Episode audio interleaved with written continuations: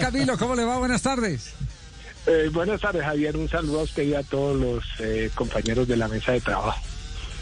Un placer saludarlo y muy agradecido que nos pueda atender a, a, esta hora para, para esta consulta. ¿La sustancia de la que se está hablando en los medios internacionales es prohibida o no es prohibida?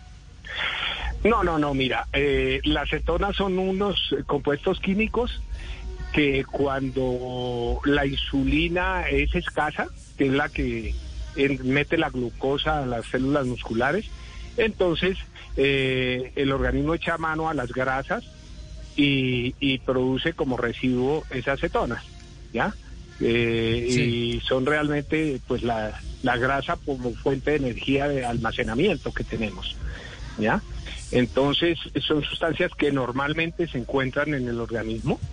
Eh, no, no están consideradas en ningún momento dopaje. ¿Ya? Eh, la aguada, la aguada tiene una característica muy clara que es, es que ellas, ellos definen eh, las sustancias dopantes, las que se encuentran dentro de la lista que tienen ellos como sustancias prohibidas. ¿ya? Entonces mm. todo lo sí. que esté fuera de esa lista se puede usar sin ningún problema. Ah, entonces no hay, no hay, no hay queja que montar en este momento eh, para explicar el, el, éxito rotundo de Roglic. Estamos eh, frente a un super eh, ciclista. No, mira, y, eso no es de las cetonas. El, con respecto a las cetonas se han hecho muchos estudios, ¿ya?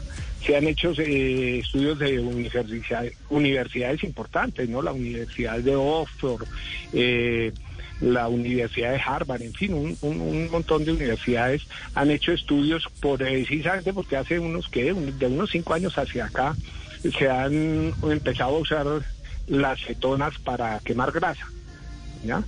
Eh, unos estudios sí. dicen que sí, que, que, que, sirve, otros dicen que no. Eh, ¿Te atribuyen poderes? Eh, sí, exacto. Básicamente las personas que están de acuerdo con el ayuno intermitente y con las dietas cetogénicas dicen que eso es extraordinario, ¿ya? Para quemar grasa. Uh -huh. Pero, pero otros, otros estudios dicen que no, pues, que no han notado una diferencia como, como tan marcada. Y, y es tan así que, sin exagerar, yo creo que el 80% de los equipos las usan. ¿Ya?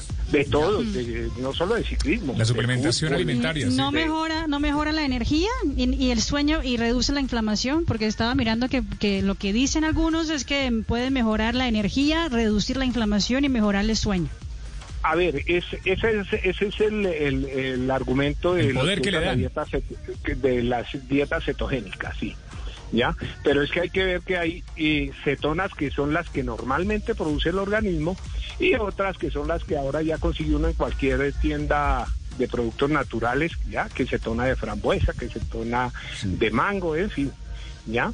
Pero, sí. pero realmente eh, sí, sí se ha visto que quema un poquito de grasa.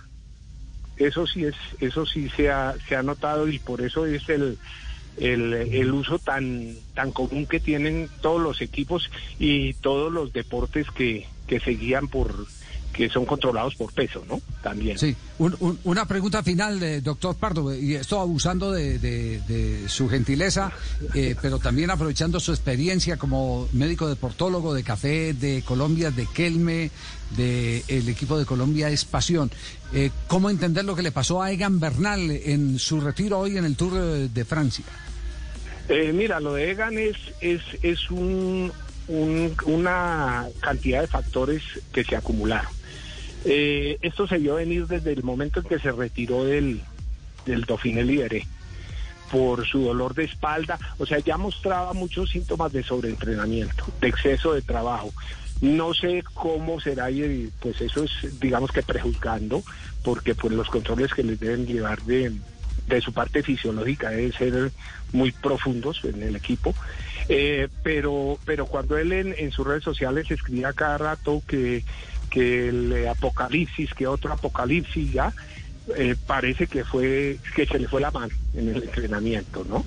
Ya pues sí. los exámenes de laboratorio y, y, que él se haya mandado a hacer, pues ya eso es muy, una parte muy interna del equipo. Eh, pero yo creo que se juntaron varios factores. Entonces, ese en, en un concepto ya muy personal. Eh, se le fue la mano en el entrenamiento, ¿ya? Y por otro lado, yo creo que dada su juventud, a pesar de su madurez, porque es un muchacho muy maduro que lee muy bien las carreras, en fin, pero, pero yo creo que la falta de Frun y de Thomas, al menos como respaldo, ¿ya? Le, le, también le ocasionaron eh, una, una carga psicológica muy, muy, muy pesada. Entonces yo creo que se juntaron muchos factores. Doctor Camilo, un abrazo, muchas gracias, como siempre, usted muy gentil. Bueno, Javier, muy bien, que estén bien, gracias.